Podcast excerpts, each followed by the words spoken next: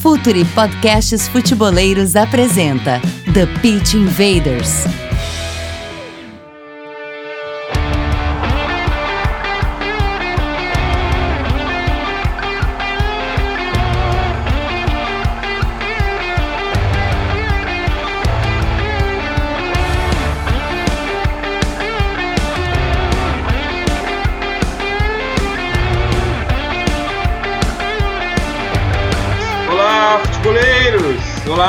Futeboleiras! Futuri, podcasts futeboleiros, apresenta The Pitch Invaders, episódio 88.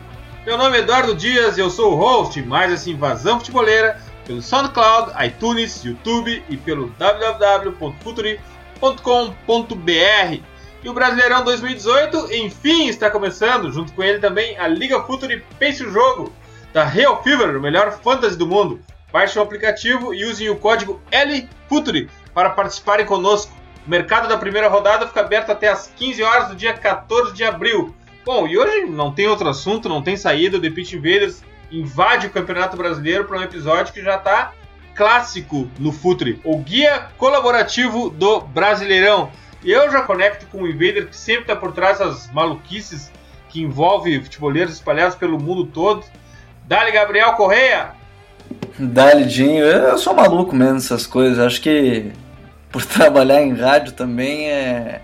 e gostar de ficar enchendo o saco de todo mundo, porque aprender é, é um negócio sensacional, né? E nada melhor do que ouvir o pessoal que mora na cidade dos clubes do brasileiro, que acompanha o dia a dia, que, que tem uma percepção maior, né? Então, é, morando aqui em Porto Alegre, a gente tem uma noção maior da, da dupla Grenal, mas é muito legal entender todo o contexto que envolve os outros clubes. Então, essas loucuras assim, elas servem muito pro cara aprender e para se preparar para um Campeonato Brasileiro que está chegando, finalmente já está de volta, né? Já não, já não aguentava mais estaduais e, e tudo isso. Então, bem legal o Campeonato Brasileiro tá voltando e, e vamos aprender muito, né, com essa galera toda que a gente convidou. Cara, e que time que tu armou, hein, Gabriel? Muito com a ajuda do Vini, né? Porque a gente começou a pensar, e aí, vamos fazer de novo que nem ano passado. Ano passado a gente acabou fazendo algumas equipes e, e o crescimento do Futra, na verdade, é, é, tornou. Eu não vou dizer que tornou muito, tudo muito mais fácil, mas tornou uma responsabilidade maior de, de trazer mais informação e conteúdo de qualidade. Então, a gente, é, eu confesso, sem, é, sem falsa modéstia, assim, a, a gente se puxou bastante para trazer um pessoal Olha, é, é, um, é um famoso timaço e. Cara, é o Barça Pepe, assim, o negócio, é o Real do Zidane, é o que vocês quiserem, mas é um timaço. Bom, vamos para mais um Invader da casa. Dali Bolívar Silveira, como anda, Boli? Dali Dinho, Dali Gabriel, Dali Myron. Uh, empolgado para esse brasileirão aí. Eu sou um cara bastante otimista. Espero muita coisa desse brasileiro, espero uh, ideias novas tem treinadores novos já. Vamos, vamos escutar o que os analistas têm para dizer sobre os times, né? Estudaram bastante. Timaço que o, que o Gabi e o Vini montaram. Vamos pra cima deles como sempre, Dinho. Mais um Invader que tá fazendo sucesso no YouTube, Myron Rodrigues, Dali Myron. Dali, gurizada, uh, vamos, a gente vai fazer esse, esse guia aí hoje porque pra gente vai ficar muito fácil, né? É a mesma coisa que jogar sei lá, como o Gabriel falou, jogando Barça Pepe, porque tem muita gente boa aí. E vamos, vamos que vamos aí pra pauta aí, que vai estar tá, vai tá bem legal o, o, o guia, vamos que vamos. Vamos lá, Invaders, vamos invadir o Brasil!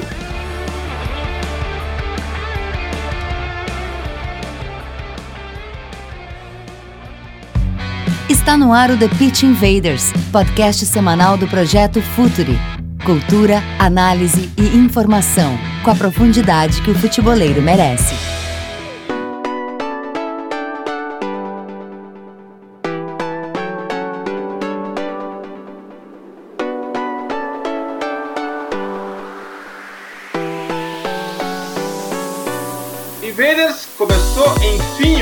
Campeonato Brasileiro de 2018. Aqui no Brasil as coisas acontecem com um pouco de atraso, a temporada já está quase na metade, o principal campeonato está começando.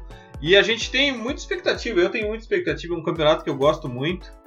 E, uma expectativa, inclusive, por um conflito de gerações. Parece que a, os técnicos estão se renovando e principalmente as ideias estão se renovando, né, Gabriel? É, e a gente já viu um reflexo disso no, nos estaduais, né? Porque, pô, a final do Campeonato Paulista, querendo ou não, é Fábio Carilli e Roger Machado. Lá, em, lá no Rio de Janeiro, a gente viu Zé Ricardo contra Alberto Valentim. Então, são ideias bem legais, assim, que a gente acompanha, né? Aqui no Sul mesmo, a gente teve o Klemer, que, querendo ou não, é um técnico é, dessa nova geração que a gente fala. Lá no Paraná, pô, o, o Thiago Nunes já fez um trabalho muito legal no Veranópolis. Eu tive a oportunidade de conversar com ele esses dias e, e ele é um cara muito inteligente, muito ligado. Ele tá fazendo um trabalho muito legal no Atlético Paranaense, nos aspirantes, que é o Sub-23.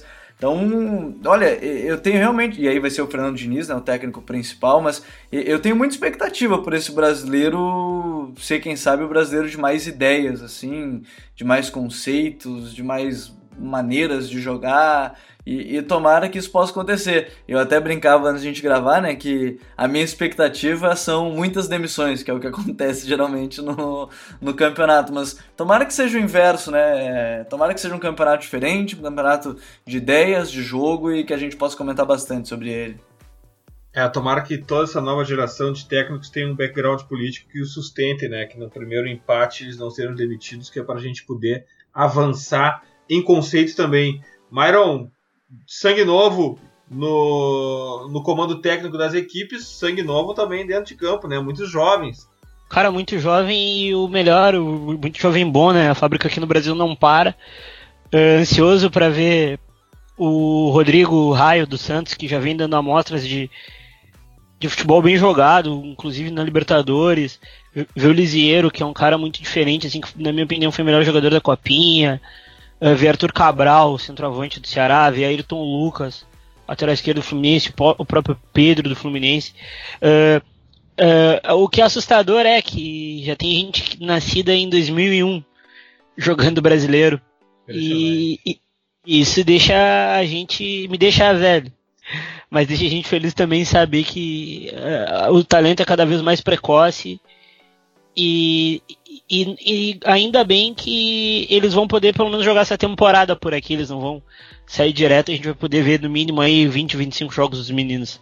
É, eu sou muito fã desses jovens talentos, a gente vai acompanhar muito aqui pelo Futre.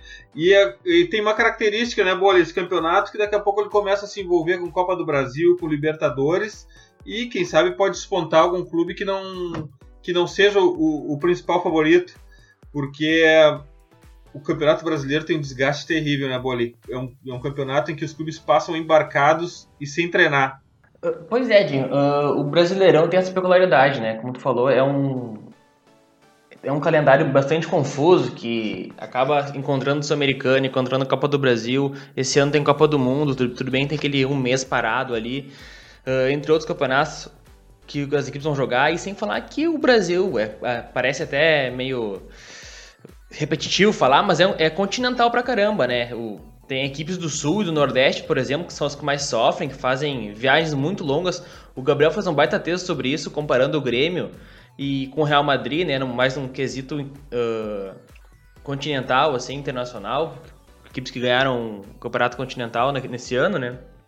Que viajam muito. O time brasileiro viaja muito, passa praticamente um dia um dia no hotel, um dia, no, no um dia inteiro no avião, acaba treinando um dia só antes do jogo, é, e, e, jogo quarto domingo, quarto domingo, quarto domingo, isso atrapalha muito até nas ideias, né? Como é que tu vai passar pro jogador o que tu quer, a maneira como tu quer que ele se posicione, como ele ocupa espaço, como é que vai ter uma maior interação se o jogador não toca na bola?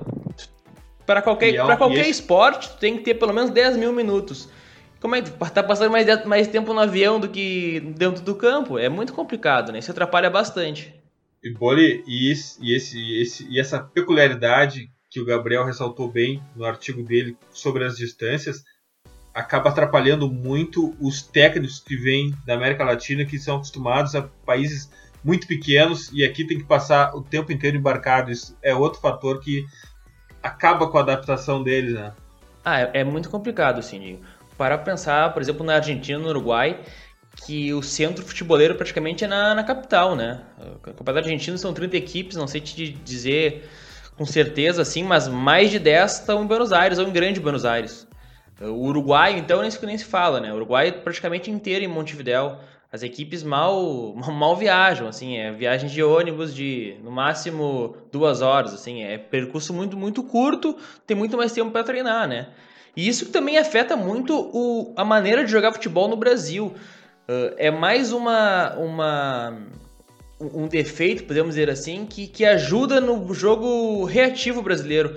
Claro que tem também o background político que tu falou, né? Que não, não há esse, esse suporte por trás mas também esse, é, é, essa falta de treinamento, essa falta de, de suporte ao treinador de futebol com o tempo, é mais fácil fazer uma defesa, fazer um time retrancado que saia no contra-ataque do que formar um time mais propositivo, um time que tenha mais a posse de bola, que gera que pro, uh, leva mais tempo, leva mais trabalho, é mais trabalhoso fazer um time que ataque, que construa um jogo pensado, né? Vamos para nossa para o nosso guia. Gabriel e o Vini construíram um time fantástico de Invaders colaboradores que vão nos ensinar muito. E um aspecto muito legal que o Gabriel ressaltou também é essa relação orgânica desses caras com seus times, porque eles convivem na cidade ou muito próximo dos times. E por mais que o mundo seja globalizado, por mais que o mundo seja plano, por mais que a internet nos dê a informação uh, em tempo real, informação online, a proximidade geográfica, o contato epidêmico ainda faz toda a diferença. E a gente vai começar agora pelo América Mineiro. Léo Figueiredo, comentarista da Itatiaia. Dale, Léo! Fala galera do Pitch Invaders e também do Future, aí um abraço a todos, salve, salve, meus amigos. Vamos falar aqui do América, do Coelhão, aqui de BH. O América é um time que tá, já tem uma maneira de jogar muito bem definida pelo Anderson Moreira já há algum tempo. O Anderson assumiu o América no rebaixamento em 2016. Quando ele assumiu, o time deu uma melhorada, é porque não tinha salvação realmente. E no ano passado foi campeão da Série B. Um time que tem uma formação básica, assim como quase todos no futebol brasileiro, joga sempre num 4-2-3-1, mas acaba se portando muito mais no 4-5-1. Né? Se defende com esses três meias, mas ao se defender, eles recuam ali, se aproximam dos homens do meio-campo fazendo uma linha com os volantes, uma linha de cinco para se defender. O América tem como grande ponto, né, o seu ponto forte é a defesa. Tem uma dupla de zaga que tem se destacado já aqui em Belo Horizonte há algum tempo. O Rafael Lima é um zagueiro experiente, não é um zagueiro muito veloz, mas tem um ótimo posicionamento e uma bola aérea muito forte e que casa muito com o Messias, que é velocidade e força. Enquanto um tem experiência e não tem velocidade, o outro tem juventude, mas muita velocidade. O Messias é um ótimo zagueiro e que casa muito com o Rafael Lima. A bola parada do América é muito trabalhada pelo Anderson Moreira e com certeza será muito utilizado no Campeonato Brasileiro, onde o América não tem o potencial financeiro, né, como de outras equipes, como da maioria dos times na Série A, mas o América deve apostar bastante nisso. Tem como destaque, teve como destaque no Campeonato Mineiro o Ailon, que todo mundo conhece, revelado no Internacional, não jogando como atacante, jogando como meia pelo lado direito. Nesse 4-2-3-1 do América, o Ailon joga aberto pelo lado direito e o Luan joga aberto pelo lado esquerdo. Não sei se o Luan vai se firmar no Campeonato Brasileiro, acho que ele não vai dar conta de fazer esse leve trás ali pelo corredor da esquerda. É possível que o América tenha alguma novidade por ali. Foi contratado recentemente o Ademir, um garoto que apareceu bem no Campeonato Mineiro pelo Patrocinense, pode fazer o lado do campo. Tem lá na frente o Rafael Moura, que é centroavante, que é experiente, mas que precisa que o América crie jogadas para ele. Não tem muita mobilidade o Rafael Moura. Ponto fraco do América seria exatamente nessa criação. É um time que se defende bem, mas que quando precisa propor o jogo ao adversário, tem certa dificuldade. Pode casar ao América de uma forma boa que no Campeonato Brasileiro o América vai ser muito pressionado. Dificilmente o América vai pressionar algum adversário. Essa é a realidade do Coelho para a Série A mas é um time bem treinado. É um time que não se desorganiza de forma alguma e que sabe se defender. E para sobreviver na Série A, vai precisar muito disso, do Enderson Moreira, de se defender bem e de ter velocidade para contra-atacar os adversários. Tá falado, amigos? Um abraço a todos vocês aí. Para mim, a chave do América Mineiro é, o, é, a zaga, né? O Rafael e o Messias são caras que dão um, um, suporte defensivo muito bom, muito bom pro Coelhão aí. E eu acho que é a conexão principal desse time de Minas Gerais. Continuamos em Minas Gerais. Vamos para o Atlético Mineiro. Quem nos explica e analisa é Léo Gomide, repórter da Rádio Inconfidência. Fala galera do Future, um grande abraço. O Atlético chega para esse Campeonato Brasileiro 2018 com uma expectativa bem menor com relação à temporada do ano passado, né? quando o Atlético tinha contratado o Roger Machado como treinador, tinha no elenco jogadores um pouco já com uma idade avançada, né, mas é de renome, como o Fred, o, o Robinho, né, o Marcos Rocha que acabou se transferindo nessa temporada para o Palmeiras.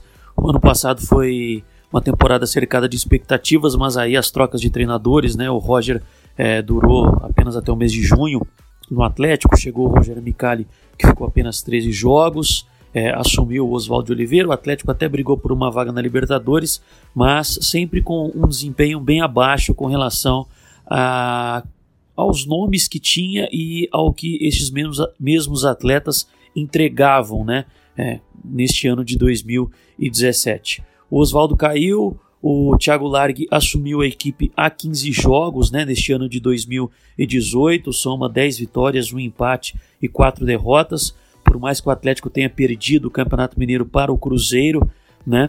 Mas venceu o primeiro jogo, atuando bem, 3 a 1 acabou perdendo é, o título devido à melhor classificação do Cruzeiro é, na fase classificatória, né? Já que o Cruzeiro foi o primeiro colocado, tinha vantagem de dois resultados iguais. O time tem uma boa média de gols marcados até aqui, 1,6 nesses 15 jogos disputados com o Thiago Largue, uma média baixa de gols de 0,6. Foi vice-campeão mineiro, está vivo na Copa do Brasil, é, iniciou já a disputa da Copa Sul-Americana e tem o Campeonato Brasileiro pela frente. Pelo elenco que tem, eu acredito que o Atlético não chegará a brigar pelo título, a não ser que cheguem três ou quatro reforços pontuais aí para serem titulares nesse ano de 2018. Mas é um time que coletivamente já atua de uma forma bem melhor com relação ao início da, da temporada é, um jogo mais associativo, é, hora jogando pelos lados também, é, concentrando com o Casares boas jogadas é, pelo centro. O, Thiago Laric que reposicionou o Casares, um jogador que agora atua mais aos lados do volante, é, buscando a, uma melhor transição é, para o Atlético, né? E por ser um jogador que, que é, também tem uma boa capacidade física, é, esse fato dele, dele ter sido recuado um pouco mais para essa construção de jogo desde trás do Atlético, é, não impede a chegada dele na frente. O Casares é o segundo jogador com mais assistências no ano, com quatro, né? Só perde para o Romulo Otero, é, que tem seis. Né? Então acredito que o Atlético pode fazer um campeonato brasileiro para brigar por uma Copa Libertadores da América e com o elenco que tem, é, focar, quem sabe, nas competições mata-mata, como a Copa do Brasil e também a Copa Sul-Americana. É um prazer falar com vocês do Future, que fazem um grande trabalho, é, fazendo com que a gente pense o jogo. Eu acho que isso tem que ser cada vez mais difundido. Grande abraço, galera. E o mais legal, né, bem como o Léo falou sobre todo esse trabalho da, do Atlético Mineiro, o Thiago Largue é interessante que é mais um técnico da nova geração e fica sem expectativa se ele vai ser efetivado no momento que todos os clubes estão tentando equipes de suas raízes, né? Jogador, é, técnicos que vieram do clube, que estão trabalhando no clube. O Thiago Largue vem já de um, de um pequeno tempo trabalho no, na equipe. O, o, Luiz Cristóvão fez um texto legal sobre o guardiolismo do Thiago Largue. Então essa é a minha grande expectativa quanto ao Galo Mineiro. Agora a gente vai para outro Atlético Paranaense. Quem faz a análise é Fernando Freire, repórter do Globoesporte.com. Fala pessoal da Futuri, primeira vez minha aqui, então quero agradecer o convite e parabenizar pelo trabalho que vocês realizam. Em relação ao Atlético Paranaense, o Fernando Diniz pôde comandar o time em poucos jogos nesta temporada, já que o time de aspirantes vinha jogando o Campeonato Paranaense o Atlético principal vai disputar apenas as competições nacionais e internacionais sul-americanas, né?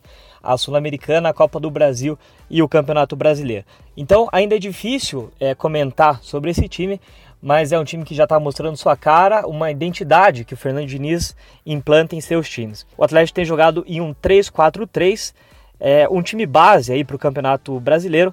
Tem o Santos no gol, Pavês, Paulo André e Thiago Heleno nessa primeira linha de três o Jonathan aberto pela direita, o Carleto aberto pela esquerda, e aí centralizados o Lúcio Gonzalez, o Rafael Veiga, aquele que era do Palmeiras, mais na frente Nicão, Guilherme e o Pablo.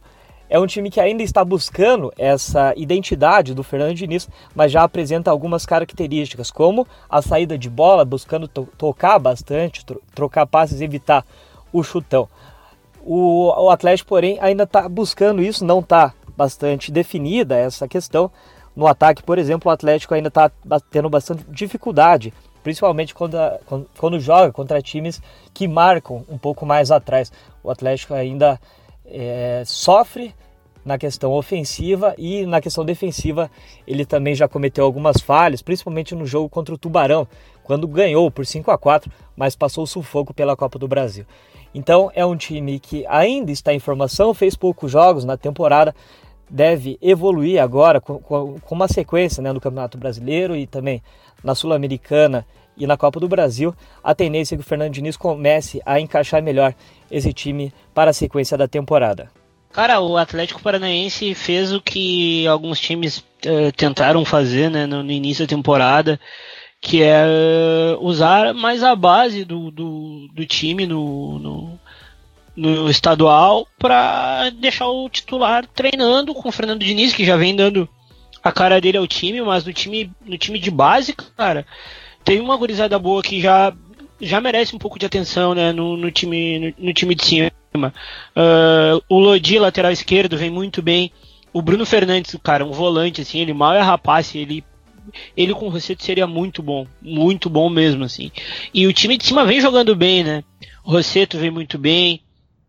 O, eu venho gostando muito do Jonathan, muito do Jonathan que uh, jogou no Cruzeiro, despontou no Cruzeiro, não foi também na Europa e tá aqui, tá muito bem. O, o Thiago Heleno, cara, é um zagueiro de muito físico, assim. O Pablo Felipe é um daqueles jogadores muito inteligentes que a gente costuma gostar de ver jogar. O grande problema ainda do, do, do Atlético Paranaense é ter um homem gol no elenco. Ainda não tem esse homem gol no elenco. Mas vai ser um dos times mais legais de se ver, porque o Fernando Diniz é um cara muito inventivo e felizmente ele vai ter um grande holofote dessa vez para mostrar seu trabalho. Uh, as pessoas falam, ah, mas e, e, se der errado? Bom, a gente precisa que teste bastante, que dê errado e que o Fernando Diniz consiga colocar o, o, futebol dele em prática, que já vem colocando e quando joga, porque jogou pouco até no ano, jogou seis ou sete vezes, se eu não me engano. Mas eu tô, esse time eu tô ansioso para ver também. Eu espero coisas legais do, do Atlético Paranaense. Hora da análise sobre o Bahia. Michel Corbacho, colunista do arroba Táticas Bahia o Bahia venceu seu principal rival, o Vitória, na final do Campeonato Baiano e conquistou seu 47º título estadual. O técnico Guto Ferreira, que gerou desconfiança dos tricolores quando regressou do Internacional, também entrou para a história do clube baiano. Além de ter levado o tricolor ao acesso à Série A em 2016, conquistou a Copa do Nordeste em 2017 e neste ano acabou de faturar o Campeonato Baiano. Guto Ferreira iniciou a temporada com muita desconfiança e em uma espécie de 4-1-4-1, com algumas caras novas na equipe, a exemplos de Gregory, como volante entre linhas à frente da defesa, Elber, recém-contratado junto ao Cruzeiro pela ponta direita, e Vinícius como interior, ao lado de Elton na linha do meio de campo. A equipe tricolor não conseguia se encaixar, Elber muito mal em suas atuações pela direita. Zé Rafael também não despontou ainda na temporada atual, apenas com Vinícius e Gregory realizando boas atuações no meio e, logo de cara, ganhando o carinho da torcida. Vinícius, por exemplo, é o principal destaque do Bahia até então. Com oito gols marcados e oito assistências, o meio-campista tem participação direta em mais de 40% dos gols do Bahia na temporada. Com qualidade técnica e de jogo e finalizando bem de fora da área, Vinícius é o principal articulador da equipe de Guto Ferreira. Outra vara alta que essa equipe apresenta são as progressões dos laterais ao campo de ataque, principalmente pela direita, com os avanços de Nino Paraíba, considerado o melhor lateral direito do Campeonato Brasileiro em 2017. Os laterais oferecem amplitude ao sistema ofensivo do Bahia, encontrando corredor livre quando os extremos Zé Rafael e Marco Antônio afunilam, se aproximando de Edgar Júnior. Por falar nos homens de frente, Zé Rafael, apesar de não ter grandes atuações na temporada como na temporada anterior, oferece muita mobilidade ao meio de campo, abrindo espaço para os alas e auxiliando a Vinícius na criação de jogo. Marco Antônio, um jovem que ganhou a vaga de titular com boas atuações, foi destaque no primeiro Bavi da final do estadual e segue ganhando espaço na equipe titular e no coração dos tricolores.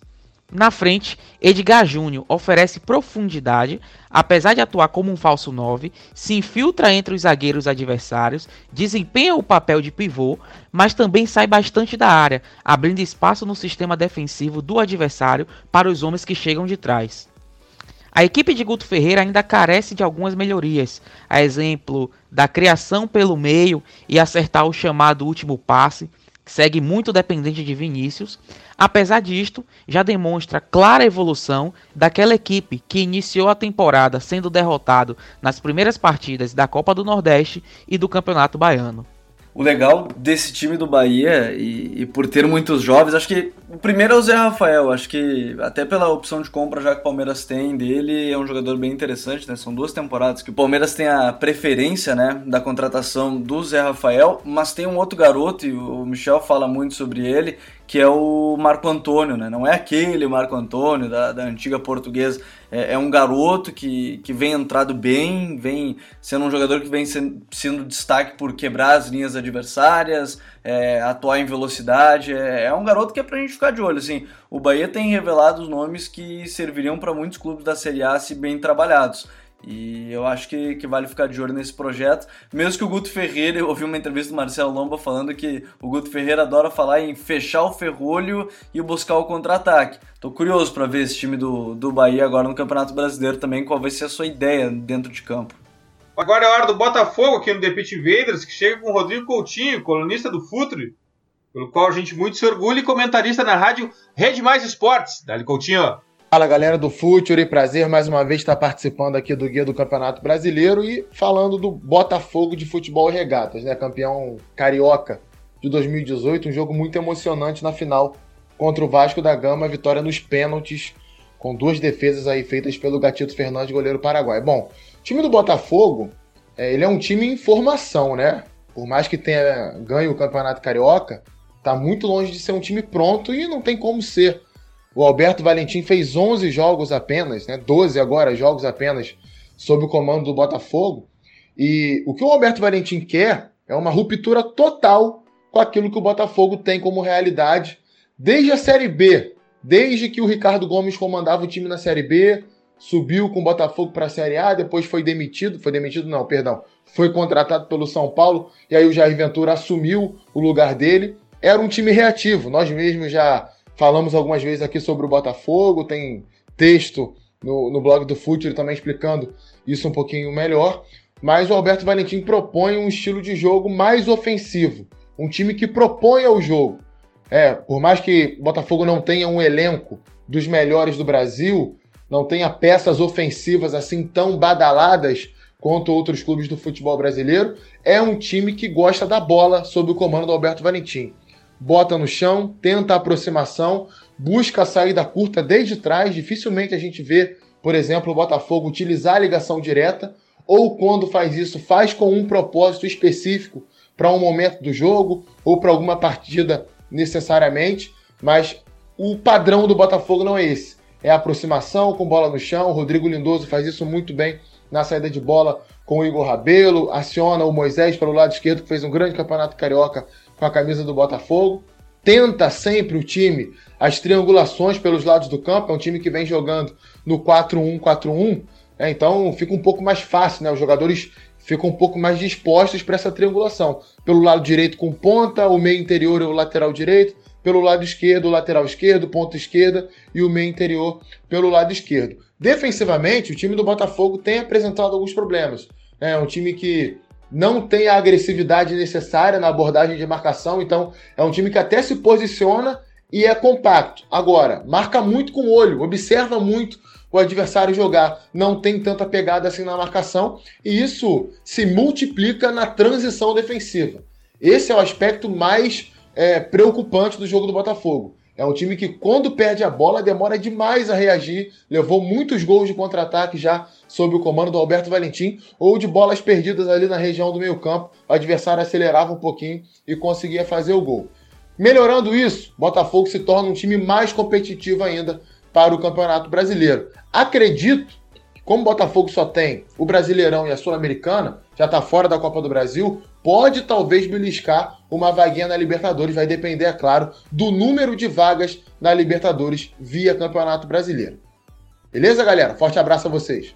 Botafogo vem com um, um, trabalho muito novo que foi até criticado, mas com aquela essa confusa e estranha uh, módulo da, do Campeonato Carioca, acabou chegando na, na, decisão, né? Sem ganhar a Taça Rio nem a Taça Guanabara e foi campeão em cima do Vasco, toda aquela polêmica que teve no último minuto. É um time que, que eu gosto muito da zaga, eu gosto muito do Igor Rabelo, eu gosto muito do Marcelo, que vem dando oportunidades. Tem o Gatito, vem numa fase boa.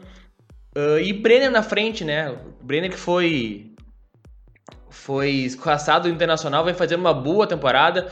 Tenho bastante amigos uh, botafoguenses que preferem o Brenner ao, ao, Roger, que foi um cara de destaque na baita campanha do ano passado na Libertadores. O Brenner, o Brenner tem indo muito bem lá.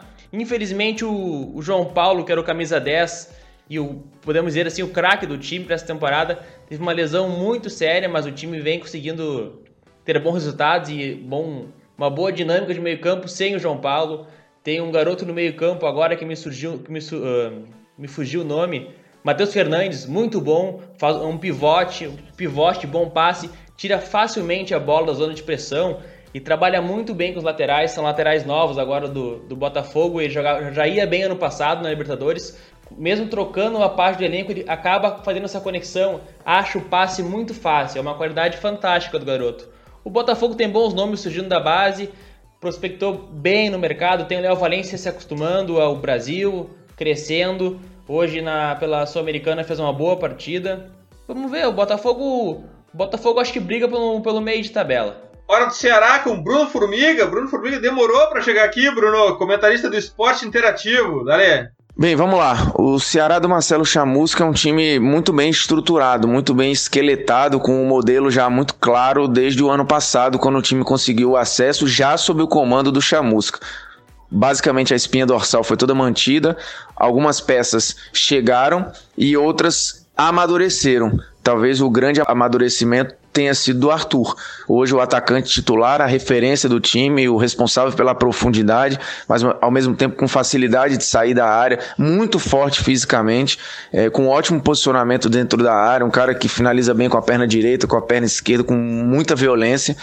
E no um contra um ele não faz feio, apesar de não ser essa a principal característica. Mas hoje ele é um cara que está muito à frente do Elton, que apesar de ter mais rodagem, é reserva. No meio-campo você tem dois volantes de, de muita pegada, com um senso de posicionamento muito aguçado, mas são caras que sabem sair jogando muito bem. Hoje, Juninho e Richardson. O Richardson chega mais à frente, o Juninho fica um pouco mais, mas tem o Pedro Ken, que está machucado, mas no ano passado era titular e esse ano começou titular. E o Ricardinho quando o time joga no 4-3-3, ele é a ponta do triângulo, né? Como o homem da armação com movimentação. Ele tem muita liberdade para fazer tudo, já é um cara mais experiente, finaliza muito bem de fora da área, mas esse 4-3-3 ora varia para um 4-2-3-1 dependendo do posicionamento dos homens abertos, que são Felipe Azevedo e Wesley. Nas finais do estadual, por exemplo, o Wesley e Felipe Azevedo estavam trabalhando muito por dentro, e aí os laterais participando muito abertos, né? O Pio, que originalmente é um homem de meio campo, tem um chute violentíssimo na bola parada e com a bola andando, e apoia muito bem, não marca tão bem assim. E do lado esquerdo tem Oro Hernandes, que apoia muito bem, é um cara que às vezes é usado até na faixa de meio campo ou o Romário, que estava no Ceará no passado, foi para o Santos e depois voltou para o próprio Ceará e é um lateral mais defensivo. Mas é um time muito equilibrado. Tem o Everson no gol que dá muita segurança, uma dupla de zaga que, independente de quem seja, é uma dupla muito forte no jogo aéreo. É um time que tende, se o melhor Ceará possível, ele tende a não ter muito trabalho para permanecer na Série A. É, mas se tiverem perdas e variações, aí talvez o time viva alguma agonia. Mas é um Ceará para não viver no desespero. Cara, tem o, o Ceará tem o, um artilheiro, que é o Arthur Cabral. É um dos caras muito completos do, do, que eu consegui acompanhar, assim. Ele joga centralizado dentro da área e tem sabe jogar muito bem fora. E tem um chute de média distância muito bom. Ele já tem sondagens aí de de bem dizer, todos os grandes do Brasil, tem sondagens do futebol francês já. E, tem, e, é jovem ainda, se não me engano, tem 20, vai fazer 21 anos. É um, é um dos caras que eu. Não é exagero dizer, ele vai te garantir 10, 12 gols no torneio tranquilo, assim. É um jogador pra gente ficar bem atento. Hora da Chapecoense, com Eduardo Madeira, repórter, repórter da rádio Cruz de Malta e do Baita Podcast, Le Podcast do Foot. Dali Madeira. Olá, amigos, tudo bem? É um prazer poder participar mais uma vez. Bem, a Chapecoense vem de um campeonato catarinense onde perdeu o título porque afinal foi em jogo único. Na fase inicial, com dois turnos, teve um ótimo desempenho, praticamente sobrou e se notabilizou como um time forte, especialmente na fase defensiva, com linhas bastante recuadas. Não à toa, tomou 10 gols em 19 jogos. Bom frisar também que desses 10 gols, oito foram nos últimos quatro compromissos. A Chape, ou seja, passou boa parte do campeonato tendo sofrido apenas dois gols. Em campo, o time de Gilson Kleiner não tem grandes atrações, atua num 4-3-3 que varia para um 4-1-4-1 sem a bola. Normalmente a primeira linha de três é mais pesada, com volantes mais marcadores. Márcio Araújo, Amaral, Eli Carlos chegou a ser esse trio. Por isso, a aposta é alta nas ações de Tito Canteiros no meio de campo. Ele que teve problemas de lesão, mas vem sendo titular para fazer esse time andar. Sem falar que dá sempre jogadas fortes pelas laterais com a Podi na direita e Bruno Pacheco na esquerda. Além disso, a Chape se notabilizou como um time forte na bola aérea. Boa parte dos gols estão saindo de jogadas assim, especialmente em escanteios e faltas laterais. É disparado o time catarinense com o maior investimento e que certamente quer voltar à Libertadores depois de cair na primeira fase neste ano. Evidentemente não é colocado entre os favoritos, mas para quem vem disputando torneios internacionais, esse acaba sendo o objetivo principal do time do Oeste de Santa Catarina. Sobre a Chape, era mais ou menos isso, amigos. Um grande abraço. Corinthians, o campeão brasileiro, com Dazzler Marques, repórter do UOL. Dali, Dazzler. Amigos do Future, é um prazer contribuir novamente com vocês. É, venho aqui para falar hoje do Corinthians, um dos candidatos ao título brasileiro. Afinal, é, além de ser o atual campeão, é o atual bicampeão paulista também e mantém a, a estrutura que nos últimos 11 anos rendeu muitas conquistas à equipe. O treinador Fábio Carilli tem um desafio nesse, nesse início de brasileiro, segundo ele próprio, que é encontrar uma formação. O Corinthians tem, é, por conta da falta de um centroavante confiável, é, variado formação, né? Entre o 4-2-4 com, com o Rodriguinho como falso 9 e um 4-2-3-1, que é o que o treinador gostaria de efetivar, mas sempre é, revezando ali a peça mais avançada. De qualquer forma, o Corinthians vem com o, o espírito competitivo que marca a equipe, faz dela uma das mais fortes, se não a mais forte, na era dos pontos corridos, ganhou quatro brasileiros dessa forma, muitas vezes com a defesa mais forte da competição, um aproveitamento dentro de casa muito bom e que certamente ou provavelmente, né, certamente não, mas provavelmente vai ser mantido em 2018 é, com uma, uma campanha que aparentemente deve ser regular como de outras temporadas. Tá bom? Um abraço a vocês e até a próxima. Cara, fa para falar do Corinthians, como o Dada falou ali, de, de revezar a frente, na minha visão, o, o, o, o Carilli usa. Ele reveza porque ele não consegue achar um cara de pivô, né? Ele foi atrás do Júnior Dutra no Havaí, que é um cara melhor pela beirada. E, e convenhamos, é, é, difícil achar um cara que faça pivô igual o João no Brasil. Mas a linha defensiva é espetacular, né, cara? Parece que todo mundo que joga lá no Corinthians é, é é, é, é perfeito para o sistema. É, eu tenho gostado muito do Balbuena para variar. Eu tenho gostado muito do Sid Clay que chegou do Atlético Paranaense muito bem. Tem o Matheus Vital, cara. Esse menino é, é, fantástico. Tem o Maicon, Rodriguinho numa temporada, no início de temporada muito bom. É o grande favorito do torneio por manter a estrutura, por ter um, um jeito de jogar e por ter a força mental. É um time de força mental muito uh, muito grande, não se abala com nada.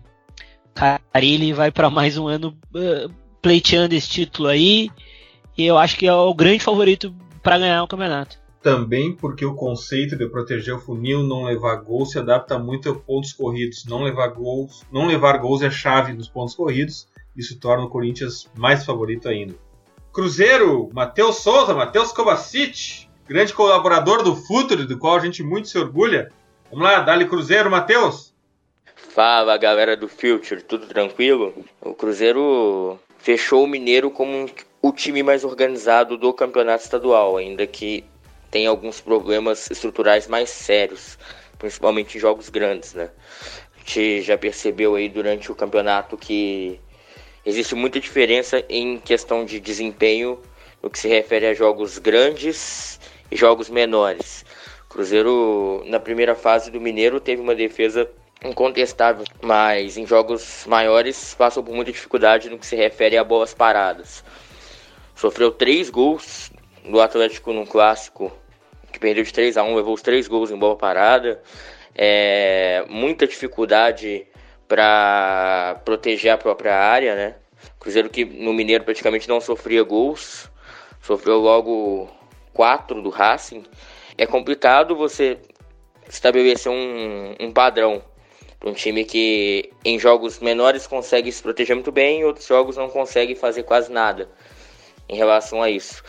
É, mas o Cruzeiro, além disso, ainda passa por questões de dificuldade quanto à elaboração do jogo, né? Um time que, pelo perfil do Mano Menezes de não ser um técnico tão produtivo em questão de ter a bola, propor o jogo, tem um pouco de dificuldade, porque o Cruzeiro tem um elenco propício a, a jogar e ter a posse, mas não faz tanto isso, né? E aí a gente vê às vezes uma situação em que você encontra muitos jogadores de meio de criação ou de circulação com a bola, como é o Robinho, como é até o Arrascaeta, o Thiago Neves. São jogadores de características um pouco parecidas nesse sentido, mas que atuando juntos às vezes deixam a desejar, porque o time também não, não produz tanto em, em, com posse, né? O Cruzeiro é melhor quando contra-ataca. Tanto que o, os gols que fez contra o Atlético na, na decisão saíram quase todos assim. A transição rápida, um desmarque e o gol. O gol do Thiago Neves, inclusive, o gol que sacramentou o título, foi bem assim, se desmarcou no meio da zaga. Mas é um, é um elenco muito forte, mas que não consegue jogar na sua capacidade máxima, ao menos passa essa impressão. Acredito que o Cruzeiro tenha como grande desafio para o ano conseguir fazer com que a qualidade do jogo com a bola nos pés seja melhor né, na hora de atacar os adversários e principalmente a sua transição seja um pouco mais efetiva. O Cruzeiro é um time que geralmente, principalmente desde que o Dedé virou titular, tem melhorado em questão de, de proteger a sua área, bola aérea, é, tem alguns pontos fortes quanto a individualidade do Thiago Neves, do Arrascaeta, que são jogadores que conseguem concluir bem. E mesmo sem o Fred, tem alguns perfis de centroavante que podem variar muito a dinâmica do jogo. O Sassá, que domina bem na área, tem um pouco mais de físico. O Raniel, que é um centroavante que faz um perfil de centroavante pivô. O Rafael Sobis, que joga fora da área. São, são perfis diferentes, né? Claro que nenhum deles tem a qualidade que teria o Fred, mas o Cruzeiro tem muitas peças diferentes, né? Embora ainda tenha alguns pontos um pouco fracos, talvez a lateral esquerda, que enfraqueceu muito com a saída do Jogo Barbosa. Mas é um time que, ainda que tenha suas limitações na, na questão do jogo, e, e, um trabalho que, mesmo com títulos ainda um pouco contestado do Mano Menezes, é, pode sim ser um, um candidato a, alguma coisa maior aí no campeonato, nem que seja uma disputa por vaga em Libertadores, a ver como, como fica essa competitividade aí com esses problemas em jogos maiores. Cara, o Cruzeiro do Mano é, é, era o que a gente falava do Corinthians também, não toma gol, né? Protege o funil. Mesmo que por vezes é, é, tenha detrimento ao ataque. Isso pega muito mal entre alguns torcedores do Cruzeiro. Mas Dedé recuperou, tá muito bem. Muito bem o Dedé. Eu tenho gostado muito do Ariel Cabral e Henrique, cara. É uma dupla muito fera de volantes. De Arrascaeta, mesmo com alguns problemas clínicos, é, é um cara muito bom. Pena ter perdido o Fred, que não vai jogar bem na temporada. Mas acho o Raniel, que é um menino que vem entrando na temporada passada e vem entrando legal no time, jogou até a final do, da Copa do Brasil que eles foram campeões.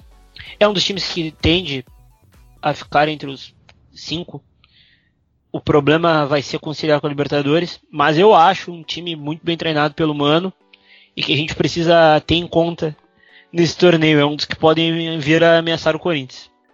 Hora do Flamengo com o André Rocha, colunista do UOL, o Invader, já passou por aqui, já nos ensinou muito, aprendo muito com ele. Vamos lá, Flamengo, André Rocha.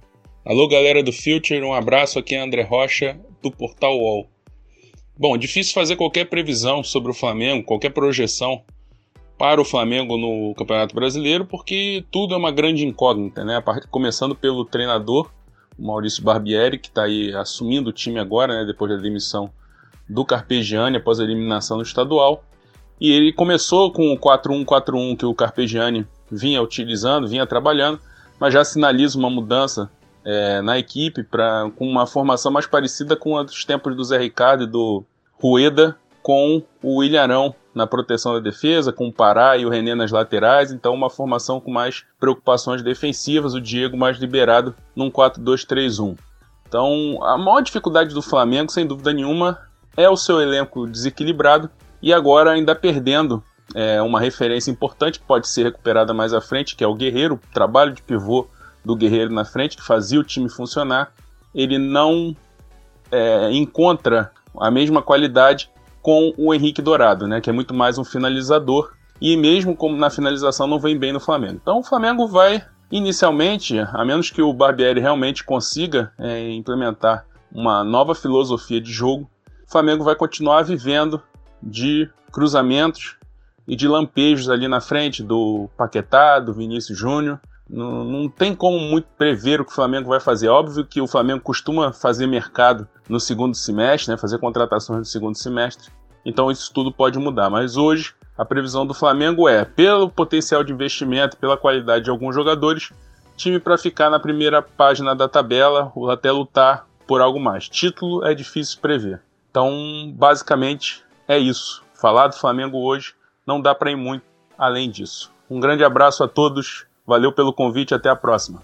E, esse Flamengo que acaba sendo uma confusão, na verdade, né? Porque não tem treinador ainda, enquanto a gente grava esse podcast.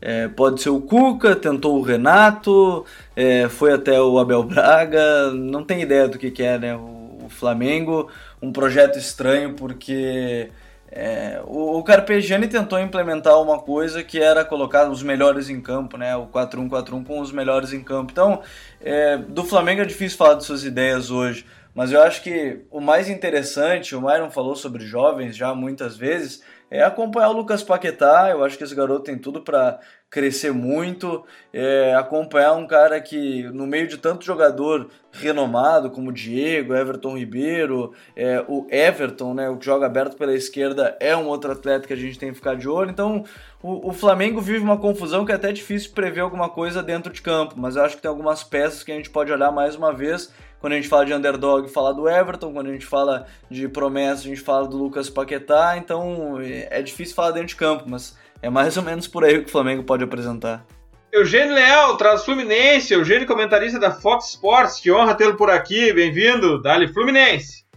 E aí, pessoal do Future FC, estamos juntos aqui nos Pitch Invaders. Olha, pelo segundo ano consecutivo, o Fluminense sai do estadual deixando uma boa impressão para a torcida. O time que parecia promissor ano passado acabou sucumbindo no brasileiro. E a fórmula pode ser que se repita. Desta vez, mais uma vez, o Fluminense vai com muitos jovens, não tem dinheiro para investimentos e, portanto, não tem como montar um grande time, mas parece que eh, deu um jeito no, no problema extracampo, né? Com a chegada do Paulo Autuori para a função de diretor executivo, o Abel Braga tem mais condições agora de se concentrar no time em si, né? No, problema, no trabalho de campo. Ele sabe que não pode propor o jogo, então acabou resolvendo ali é, é, dar um jeito né? No, no, no sistema defensivo do Fluminense, que era um problema eterno. Ele apostou numa linha de três zagueiros que são protegidos por dois volantes. Renato Chaves, Gum e Ibanhes. À frente deles, Richard e Jadson. O Jadson, aliás, fez um bom estadual. Então são cinco homens sempre preocupados em defender. Isso libera um pouco os alas, que são muito agressivos. O Gilberto pela direita e o Ayrton Lucas pela esquerda, destaque do Fluminense no estadual. São grandes armas do, do time quando ele quer propor o jogo. O, o Sornosa, o equatoriano, é o homem dos passes no meio de campo, enquanto o Marco Júnior dá velocidade ao time e, e boa qualidade de finalização. Então, sem a bola, Sornosa e Marcos Júnior fecham uma linha de quatro com os volantes no meio de campo. Então, o Fluminense, quando pressionado, faz um 5-4-1, deixando o centroavante Pedro um pouco mais à frente e, isolado. O Pedro foi artilheiro do Carioca com sete gols. Ele carrega o fardo de substituir o, o Henrique Dourado, artilheiro do ano passado, e é a herança do Fred na posição. Né? Tem estatura, corpo, excelente potencial, faz bem o pivô, tem senso de oportunismo, mas ainda não é um jogador pronto vai errar, vai acertar nesse brasileiro.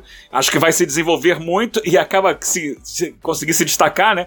Vai ser vendido. Na maioria das vezes, o Fluminense vai ser um time reativo, tentando encaixar os contra-ataques. Então, para isso, tem como armas também no banco o, o, Pablo Diego, os meninos Pablo Diego, que entrou algumas vezes no Carioca e foi bem, e o Matheus Alessandro, que no ano passado já tinha sido usado pelo Abel no próprio brasileiro. O Fluminense tem um time, gente, sem estrelas, mas está organizado. O problema é a manutenção do desempenho diante dos problemas que sempre acontecem no campeonato longo, como brasileiro: lesões, negociações, oscilações naturais de rendimentos individuais. E aí as opções do, do Abel no banco são poucas hoje, né? São alguns jovens da base e alguns atletas sem espaço no mercado, como o Ayrton, volante, ex-Botafogo, que é até bom jogador, mas está sempre envolvido em lesões. Se, por exemplo, ele perder por um jogo ou outro, por uma sequência Sornosa e o Pedro, não tem alguém com características semelhantes no grupo. E a gente sabe que isso é fundamental no, no campeonato difícil como o brasileiro. Acho que vai ser um campeonato parecido com o de 2017 para o Fluminense. Lutando ali na faixa intermediária, tentando fugir do grupo que corre risco de rebaixamento, tentando sonhar com uma vaga em competição internacional. Até hoje não é tão difícil assim chegar na Libertadores. Vejo mais ou menos por aí, tá bom, gente? Um abraço para vocês. Cara, o, o Flu vem jogando com três zagueiros, né? Isso vem dando espaço pro Ibanez, um guri que veio, do, se eu não me engano, do Nordeste. CSA, se eu não me engano, vem muito bem o Ibanez. Mas o, os grandes, o grande destaque desse time no início de temporada é o, é o Pedro. Pedro é goleador, cara. Uh, tem 13 gols em 13 jogos no, no Carioca. É um cara muito de área. As pessoas diziam que ele era caneleiro e, e não é. Nos jogos que eu vi, é um guri que tem recurso, que sabe usar o corpo. Ele tem 1,87, 1,86, 87 de altura. E eu tenho gostado muito do Ayrton Lucas, lateral esquerdo. Forte, uh, jogou a Série B pelo, pelo Londrina. Muito bom, muito bom achado do Abel e Sornosa aqui.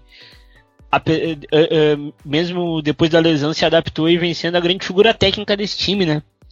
Que mesmo com tantos jovens e com o Abel fazendo as coisas ali, é um time que é bem preocupante o caso do Fluminense nessa temporada, né? A gente precisa ficar atento para ver se não cai. Mas uh, esses jovens do Fluminense aí a gente precisa manter, manter em conta. Uh, Edgar Júnior, Edgar também. É, é um time, é um, é um time bem legal de, de, se ver, assim, mas a gente precisa ficar preocupado. Eu acho que é, é, sinal amarelo pro Fluminense essa temporada. Que legal, Cristiano Oliveira da Rádio Guaíba por aqui. Muito bem-vindo, Cristiano, trazendo o Grêmio. Vamos lá com o Grêmio, Cristiano Oliveira. Saudações, desde já agradecendo o convite para estar tá aqui agora falando sobre o Grêmio, que considero sim um dos candidatos, favorito não, mas um dos candidatos ao Campeonato Brasileiro, pelo conjunto de jogadores qualificados que tem o Grêmio. O Grêmio tem um Everton escolhido agora o melhor jogador do Campeonato Gaúcho, que está numa crescente, até mesmo na sua tomada de decisão, que era um problema que ele tinha até o ano passado, está numa crescente considerável. Luan, que foi escolhido o melhor jogador das Américas também no ano passado, Arthur, que é o meio-campista que controla o jogo, cadencia o ritmo do meio-campo, que tá o Barcelona pagando 30 milhões de euros por ele. Tem um zagueiro cotado para jogar na seleção brasileira, que é o Jeromel, um goleiro como o Marcelo Groi. Tem peças de muita qualidade. E tem comandando essas peças um cara como o Renato, que tá sabendo extrair delas o melhor futebol possível até então. Eu comparo, por exemplo, com o Flamengo Flamengo. O Flamengo também tem peças qualificadas como o Diego, o Everton Ribeiro, o Everton, o Marlos Moreno. Tem jogadores de muita qualidade, mas que o técnico anterior, que era o Carpegiani, que teve só 90 dias, é verdade, não conseguiu extrair dessas peças o melhor possível. E aí, claro, acabou o Flamengo, mesmo com bons jogadores, não seguindo adiante no Campeonato Carioca, com aquele regulamento à parte. Mas o Renato está conseguindo tirar desses jogadores o melhor futebol que eles podem apresentar, tem continuidade, o que é fundamental no futebol dos técnicos da Série A do Campeonato Brasileiro. O Renato é o que está em segundo lugar há mais tempo, ele só perde continuidade para o Mano Menezes do Cruzeiro, que não à toa acabou de ser campeão estadual também. É Renato campeão de Copa do Brasil, Libertadores, Recopa Sul-Americana, agora campeonato estadual. É o Grêmio com um projeto de continuidade. A gente vê o Grêmio perdendo Pedro Rocha, entrando Fernandinho, saindo Fernandinho e entrando Everton. Não perde qualidade. É um Grêmio que vende o Wallace e já lança o Arthur quase que de imediato. Tem um processo de continuidade e esse é um ponto positivo desse Grêmio. Só que esse mesmo Grêmio do Renato, ele não tem nos últimos campeonatos brasileiros essa regularidade para ser colocado como favorito. Por isso eu coloco como candidato, mas não favorito. Por quê? Porque é um Grêmio do Renato que trabalha muito com aquela história da meritocracia. E a meritocracia, às vezes, como os boleiros gostam, é uma vitória aqui e em troca dois dias de folga ali. É um jogo tenso na quarta-feira e uma folga no final de semana. E aí o Grêmio vai preservando, vez que outros jogadores no Campeonato Brasileiro, priorizando uma Libertadores, por exemplo. Foi o que fez o ano passado, deu super certo. Foi o que fez o ano retrasado na Copa do Brasil, também deu super certo. Mas o Campeonato Brasileiro ele precisa que o time esteja na ponta dos cascos o tempo inteiro. Não sei se esse Grêmio é capaz disso.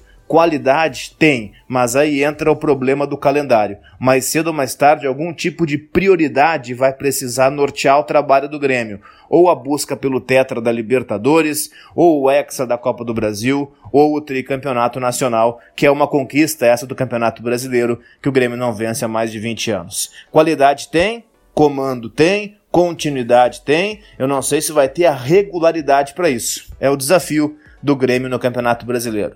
Valeu, senhores, um abraço. Primeiro é legal ouvir o, Cristiano, porque é um amigo que eu tenho e, e que me criei assim dentro da imprensa de, de maneira geral. Um abraço para ele. É, o, o, time do Grêmio é um projeto que a gente fala há muito tempo, a gente já fez podcast sobre isso, sobre um trabalho que vem muito antes, assim, vem desde Anderson Moreira, Filipão, o, o Gufo já falou sobre isso, né? Começa com o Filipão, passa pelo Anderson, chega no Roger, ele tem seu ápice com o Renato é um time de muita qualidade. Eu acho que hoje tem cinco jogadores que são selecionáveis, assim, é, ignorando o contexto de como a seleção joga. São cinco jogadores que poderiam atuar nas suas seleções pelo nível que estão rendendo. A gente está falando do Marcelo Groy, a zaga com Jeromel e Kahneman, uh, o Arthur, que, cara, pode ir para o Barcelona de uma vez porque está precisando lá o Barcelona. Mas, mas brincadeiras à parte, assim, é, o Arthur talvez seja o grande jogador surgido no futebol brasileiro desde o Neymar, assim, é um meio campista, é, mas, mas eu acho que pode ser um dos grandes jogadores surgidos no Brasil dos últimos anos, e tem o Luan, que é o grande diferencial, talvez o melhor jogador do Brasil hoje. Então, tem muitos jogadores de qualidade, Resta saber, assim, quanto à continuidade dentro do, do que vai propor, né? Se vai querer Libertadores. Eu acho difícil pelo calendário brigar por todos os títulos mesmo que, que tenha um time titular que impõe um, um respeito muito grande, mas é, é a expectativa para a sequência de um projeto. E a permanência do Renato mostra que a cabeça dele é seguir esse projeto por um cara que não é bem o que mostra nas coletivas, e a gente já falou isso muitas vezes, né? Não cabe aqui ficar repetindo, mas o Renato que a gente vê nas coletivas é um total personagem, porque ele é um cara que estuda, a gente tem essa informação que ele estuda, ele é rodeado de grandes caras, então é, é um time que, para mim, é postulante ao título por tudo que vem apresentando nos últimos três anos. E o Renato mostrou uma característica, Gabriel, que ele é monotemático, né? Ele escolhe uma competição e, fo e foca naquela competição. Até agora deu certo, então, se essa competição não for o Campeonato Brasileiro, também pode trazer algum prejuízo para o Grêmio. Se for, é um grandioso favorito. Mais um Invader por aqui, Gufo, Gustavo Fogaça, traz o Inter, dá-lhe Gufo. Olá, amigos do Future. Bom demais estar aqui de novo com vocês. Obrigado pelo convite para analisar o Esporte Clube Internacional e projetá-lo para o Brasileirão 2018. Bom, em quatro meses de trabalho, a gente pôde ver as ideias do Odair Helman e como ele quer que seus jogadores se comportem ao executá-las em campo. Com a bola é um time associativo que procura criar situações de gol através da posse. Tanto que 52% dos gols marcados na temporada foram através de ataques posicionais, se a gente colocar aí mais 13% de contra-ataques, a gente pode dizer que o Inter marcou 65% dos seus gols através de jogadas coletivas. Então, nesse sentido, o D'Alessandro e o Patrick são, vão ser fundamentais para o time na dinâmica de jogo durante o ano. Passa por eles o controle e a construção. Também vai passar pelo William Potker, a transição em velocidade e a verticalização do ataque. Aí uma expectativa aí com o Wellington Silva e o Rossi para ver quem que dá esse gás, essa velocidade pela esquerda que o time vai precisar. O Patrick, para mim, que foi a melhor contratação do ano até agora, também vai ser importante nas vitórias pessoais, sendo ele o melhor driblador da equipe e o jogador que mais roubou bolas no campo do adversário. Ou seja, o cara que permite que o Inter construa lá, perto da meta do gol do outro time. E para que a construção ofensiva do Inter termine em gols na temporada, o time precisa treinar mais fundamentos de finalização. Se a gente for ver que só 2% desses ataques posicionais terminaram em gol para o Colorado, é porque o time cria muitas situações coletivas, mas termina finalizando mal a gol. Os três jogadores terminais, os centroavantes, têm médias muito baixas de acerto. O Roger, por exemplo, tem 42%, o Damião 41% e o Nico Lopes 35%. Isso que o Nico é o cara que mais chuta gol e é o que mais erra, claro. Quando não tem a bola, o Inter tem optado por uma marcação por encaixe por setor quando está com as linhas mais baixas, mas também tem tentado um, um perde pressiona lá no campo do adversário com uma certa intensidade, como fez contra o Remo na Copa do Brasil e em alguns momentos nos grenais do gauchão. Um problema sério é a primeira linha defensiva e como há desprendimentos dessa linha sem proteção ou cobertura, principalmente do Vitor Cuesta, que gosta de dar combate individual longe dessa linha e ele erra bastante o bote, deixando um buraco nas suas costas. O Rodrigo Dourado continua sendo um exímio ladrão de bolas. É o meia defensivo que deve ficar mais fixo para liberar o Edenilson ou o Gabriel Dias quando o Inter joga no 4-2-3-1. Há alterações durante a partida para um 4-1-4-1, com o D'Alessandro flutuando um pouco mais, se associando aos internos ou ficando mais aberto pela direita. O craque argentino ainda é o diferencial técnico do time e chegou a participar de 63% das jogadas de gol na temporada. A questão de sempre, para todo técnico do Internacional e também para o Odair, é evitar a D'Alessandro dependência e encontrar padrões que o time seja competitivo quando o argentino não puder jogar ou for anulado pelo adversário. A minha projeção é que caso o Odair permaneça e o time encaixe, o Internacional deve lutar por uma vaga na Libertadores. Valeu, galera. É isso aí, um grande abraço. Bom, o Inter é um time em, em, reeducação, podemos dizer assim, né? É uma equipe que com o Odair vem tentando botar a bola no chão. Uh, falo tentando mesmo, porque não, não, alguns jogos não tem conseguido. Uh, enfrentou poucas equipes do mesmo patamar de divisão, podemos dizer assim. Pegou o Vitória e o, o Vitória e o Grêmio. Teve jogos muito complicados contra o Grêmio, mas o Grêmio também é campeão da, da Libertadores, vem num momento muito bom, muito bom mesmo. Qualquer equipe tem dificuldade contra o Grêmio, mas na última partida pela Copa do Brasil contra o Vitória, ele foi reativo dentro de casa, né? O que preocupou. Uh, tudo bem que é uma característica do elenco, que o Odair vem mudando, como eu já falei, mas fica visível essa, essa, essa verticalidade, essa, essa tendência ao contra-ataque do Internacional. Só que vai ser difícil essa tendência contra-ataque porque poucas equipes vão vão querer que o Inter contra-ataque. A bola vai ficar no pé do Internacional no Beira-Rio. Contra, acredito contra o Grêmio que não fique, contra o Palmeiras não fique, mas contra a maioria, vai pegar o Ceará, vai pegar o Paraná, vai pegar o Bahia, eles vão dar a bola pro Inter. O Inter vai ter que ter que criar e por enquanto não não tem apresentado essas qualidades para tal, né? Uh, tem bons jogadores, o Patrick veio muito bem, uh, vem o Potker voltando de lesão, o D'Alessandro segue sendo o grande D'Alessandro, né? Bom, é, é, é um ano bem diferente para o Internacional, voltando da Série B. Tem essa, esses problemas que, que eu já falei aí. Vamos ver, acho que o Inter é o ano da confiança. É o ano para ficar metade de tabela, talvez beliscar uma Libertadores, se rolar mais essas 9, 10, 12, 14 vagas que está acontecendo agora para Libertadores, né? É, brincadeira à parte, mas pegar um, um G6, talvez vir um G8, vamos ver. Talvez pode briscar alguma coisa. Mas acredito que o Internacional é meio de tabela. Mais um Invader por aqui, Léo Miranda, do painel tático do Globoesporte.com e do podcast Futeboleiro Entre Linhas, analisa o Palmeiras. Fala pessoal do Future, tudo bem? Bom, o Palmeiras que começa o Brasileirão tem um modelo de jogo muito bem definido, uma situação financeira muito estável, mas começa o Brasileirão com um pouquinho de dúvidas. Isso porque os últimos dois jogos do Palmeiras, o empate de 1 a 1 contra o Boca Juniors e o vice-campeonato paulista com derrota no Allianz Parque para o maior rival Corinthians, colocou um pouquinho em xeque o que o Roger Machado, técnico do Palmeiras, pretende para a temporada. Uh, em termos gerais, o Palmeiras é um time com um modelo de jogo muito bem definido. Joga no 4-2-3-1, uma mudança tática que o Roger promoveu após uh, verificar que o desempenho do Lucas Lima é melhor como esse meia central e não alinhado a um volante. E após trocar um, também algumas peças. A dupla de zaga passou a ser formada pelo Thiago Martins e o Antônio Carlos. As laterais pelo Diogo Barbosa, contratação do Cruzeiro que vem jogando muito bem, e o Marcos Rocha. E a volância pelo Felipe Melo e o Bruno Henrique, um jogador mais físico, de mais chegada, que vem jogando muito bem. O Palmeiras é um time que se defende com as tradicionais duas linhas de quatro, uma linha de defesa muito bem postada, mas atualmente vem apostando muito no modelo reativo. A é recuperada de bola, a roubada de bola, a pressão que se faz no portador da bola para acelerar e jogar nos pés do Keno, do William e do Dudu, com as diagonais curtas do Borja, as entradas em facão, como o Roger fala, vem sendo forte do time. Por isso que o Palmeiras sente um pouquinho de dificuldade quando precisa enfrentar times muito fechados, propor o jogo. Mas quando rouba a bola e acelera para o gol, joga muito bem. Foi assim que venceu dois jogos na Libertadores, fez um bom jogo contra o Boca Juniors, principalmente no primeiro tempo, e vem uh, para o Brasileirão prometendo um bom desempenho.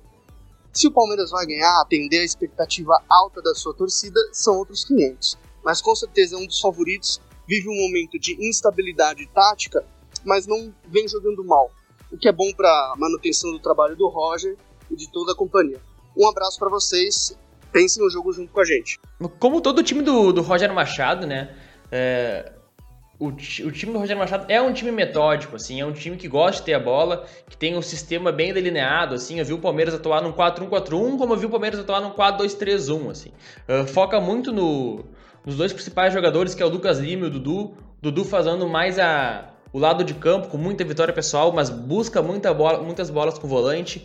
O, o Lucas Lima também mais pela direita, trabalha bastante com lateral, bastante mesmo. Tem o Borja crescendo, a melhor fase do Borja com o Palmeiras, que foi um baita investimento, né? Mas acredito que o Palmeiras tem, tem falido, vamos dizer assim, tem dado errado na parte defensiva, que geralmente acontece, geralmente acontece com as equipes que têm muito dinheiro, né? Acabam contratando atacante, atacante, meio campo, meio campo e não não dão um certo enfoque para a zaga, que como projeto dado Dias, a zaga dá ponto, né? A zaga dá ponto.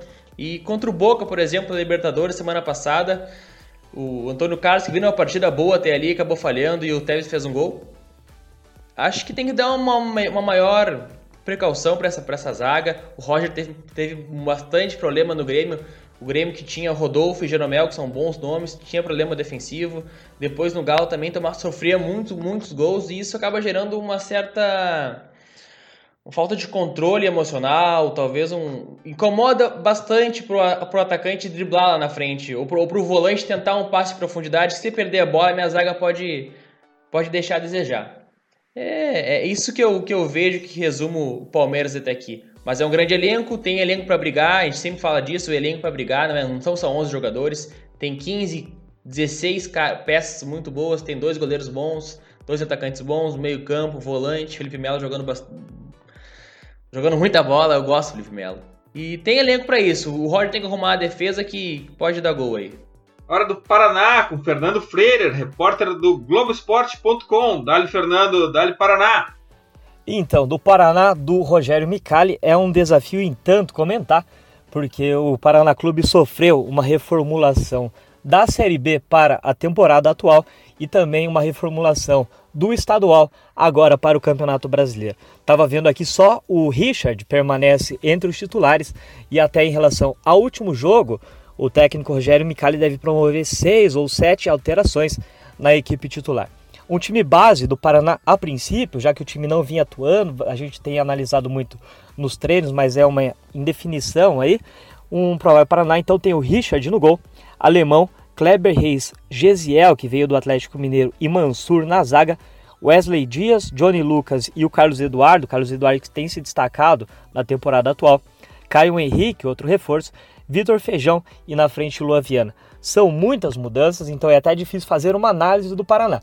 Mas o que a gente pode ver no Campeonato Paranaense, que deve ser um pouco o perfil do Paraná, é um time que busca bastante a velocidade, deve jogar fechadinho, até porque volta para a Série A depois de 10 anos disputando a Série B. Então deve jogar fechadinho ali atrás, buscando os espaços. É um time também que aposta muito na bola parada. O Carlos Eduardo, como eu falei, tem se destacado muito, é o responsável pela bola parada. Pode ser aí uma arma do Paraná provavelmente vai lutar contra o rebaixamento na temporada atual, tentar se firmar na Série A para daí sim nos próximos anos tentar pensar um pouco mais alto. É um time em reformulação. O Paraná tem já de cara o desafio de encarar o São Paulo fora de casa. Então, cada jogo aí vai ser uma final. Até peço desculpa aí pelo bordão, mas cada jogo vai ser uma final para o Paraná, que tenta a permanência na Série A com um time bastante reformulado, que ainda comete muitas falhas defensivas, ainda é, que era o ponto forte do time no ano passado, ainda está procurando a formação ideal. E aí do meio para frente, bastante, bastante mudanças, um desafio e tanto aí para o Rogério Micali no comando do Paraná Clube. Vamos falar um pouco do, do Paraná, é uma equipe que, que veio completamente remodelada para o Brasileirão. Teve um, um campeonato paranaense bem abaixo, bem abaixo mesmo, acabou vendendo a maioria dos destaques ou voltando de empréstimo após subir para a primeira divisão com o Micali. O Micali trouxe alguns jogadores novos por empréstimo também. Trouxe o GCL, é um zagueiro do Galo, que eu gosto muito, muito mesmo. Fez um Campeonato Paulista pelo Mirassol, um campeonato muito bom. É um, o GCL é um, é um zagueiro de boa saída de bola, de físico avantajado, assim, muita disputa, bola aérea boa. Eu, eu gosto muito mesmo do zagueiro GCL, é bom ficar de olho aí. Trouxe também do, do Galo Mansur, o lateral direito do Inter, o, o alemão. Trouxe muita gente nova maior destaque assim para o Matheus Pereira, que veio da Juve, e para o Caio Henrique do Atlético de Madrid. É, fica bem evidente dessa ligação do Micari com os garotos da, da base da seleção brasileira, né? Trazendo por empréstimo para cá. É, ele treinou os guris, assim. É, não vou falar que é bruxismo, conhece cara, tem confiança pro trabalho, né? É um Paraná completamente remodelado. Não sei dizer como, como vai ser dentro de campo, mas contratou gurizada que tem, tem bastante futuro, pelo menos é o que os analistas falam, é o que, o que planeja, por exemplo, os games que tentam prever o futuro, né? Claro, com, com base em dados, estatísticas. Caio Henrique, o outro Matheus Pereira, são caras que no FM, por exemplo, tem um bom futuro. Vamos ver como vai, vão sair aí no, no Paraná nesse Brasileirão. Chegou a hora do Santos e olha quem aparece por aqui: Vinícius Cassim com o Santos. Dali Cassim. Fala galera do Future. Quem tá falando é Vinícius Cassim, torcedor do Santos. Primeiramente, eu queria agradecer o convite de, de poder estar participando aí do Guia do Campeonato Brasileiro 2018. Queria dizer que é uma honra mais uma vez estar participando aí do, do, do projeto de vocês. É, e falar do, do Santos aí no Campeonato Brasileiro é uma tarefa um pouco difícil. Os últimos anos, é, o que a torcida esperava não foi o que aconteceu na prática. É, mas nesse ano eu acredito que a torcida esteja bem ciente, de modo geral, do que esperar desse time. E eu acredito que seja Libertadores, a disputa por Libertadores. Até pela quantidade de vaga que o Campeonato Brasileiro anda fornecendo, então é bem factível do Santos brigar sim por, por Libertadores. É, é bom salientar que o time não é essa ruindade que talvez muitos enxerguem, digo de, de programa esportivo. É, o Santos tem um bom time sim, não tem um elenco maravilhoso, mas tem um ou outro jogador lá que pode mudar cenários dentro de jogos sim é, é um time que tem um pico de evolução muito alto. Eu acredito muito de que o Santos seja um dos melhores times nesse quesito. Um time que, que tem um potencial de evolução muito alto. Que se não render ainda esse ano, em 2019 e 2020 certamente vai render. É, o Jair Ventura ele fez um trabalho mediano nesse primeiro semestre. Não digo para o resultado, porque a torcida eu acho que ficou satisfeita pela forma com que o time se entregou quando foi eliminado pelo Palmeiras e ainda por algum outro resultado que teve no Campeonato Brasileiro. Mas a torcida ficou um pouco emburrada com a questão do desempenho. O Santos deixou muito a desejar nesse quesito. É, esperávamos mais. Porém, a gente também olha o lado do Jair Ventura e da diretoria do Santos, de, de um clube que está quebrado, é, um treinador que não teve pré-temporada adequada, que não teve tempo de treinamento adequado, porque o calendário foi muito apertado nesse começo de ano. É difícil exigir muito bom desempenho de um time que não treina, basicamente não treina, ele, o tempo dele é só para descanso. É, mas eu acho que com essa pausa da Copa do Mundo é a hora do Jair Ventura dar uma cara nova para esse time. O time é bom tecnicamente, mas precisa corresponder na parte ofensiva ainda. É, eu espero que o Jair Ventura mostre essa, essa face dele ofensiva e melhore o time. Porque acredito que o Santista seja um torcedor muito exigente na parte de desempenho. Ele não se contém só com resultado. Não à toa que o Levir Cup foi muito criticado ano passado, mesmo fazendo um bom campeonato brasileiro. Ele foi muito criticado porque o desempenho do Santos era pífio. Então, o que a gente espera do Santos é que brigue por Libertadores, é que, que tenha um bom desempenho e que, se possível, sim, brigue por título. Até pelo campeonato ser nivelado por baixo, às vezes pode acontecer uma surpresa ou outra. Mas, de modo geral, acredito que seja isso mesmo. E a torcida confia bastante no Jair Ventura. É um momento de reconstrução para o time, então há de se ter paciência. E, de modo geral, acredito que seja isso mesmo. E que o Santos corresponda às expectativas da torcida. Muito obrigado, galera, pelo convite aí de novo. E é um prazer enorme estar aí com vocês. Valeu. Cara, eu tô feliz pelo Cassim tá aqui, que é um grande parceiro né, no Twitter ali, é um cara que manja muito de bola. Uh, o Santos, uh, como ele falou, né, não vem tendo o desempenho esperado e porque é um choque, né? O Gerventura é, é mais reativo, o torcedor santista gosta de, de futebol ofensivo e tá no DNA do clube ter o futebol ofensivo. O Santos é do caralho nesse sentido. E tem bons nomes, cara. Veríssimo é um grande zagueiro. É um grande zagueiro. Tem o Dodô que voltou da Sampdoria e já assumiu a posição muito bem. Uh, tem, tem o Gabigol que, querendo ou não, para o nosso nível, ele é muito, muito acima da, da, da régua. Tem o Sacha que começou muito bem. E, cara, tem o Rodrigo que eu sou encantado pelo Rodrigo. É um menino que nasceu em 2001. Uh, um amigo meu, que eu não vou dizer o nome, que ele participou desse podcast também, chama ele de Rodrigo Arantes do Nascimento. O Rodrigo é muito habilidoso. Ele joga de preferência da esquerda para dentro. É, tem muito drible e ainda não pegou o costume do gol. Quando pegar, ele vai ser fantástico. Santos pode ir para Libertadores pelo aquele negócio que a gente fala. O, o Jair se preocupa em fechar a casinha. E o Jair fecha a casinha como ninguém no Brasil. E tem três balas na frente, né? Gabigol, uh, Sacha e Rodrigo.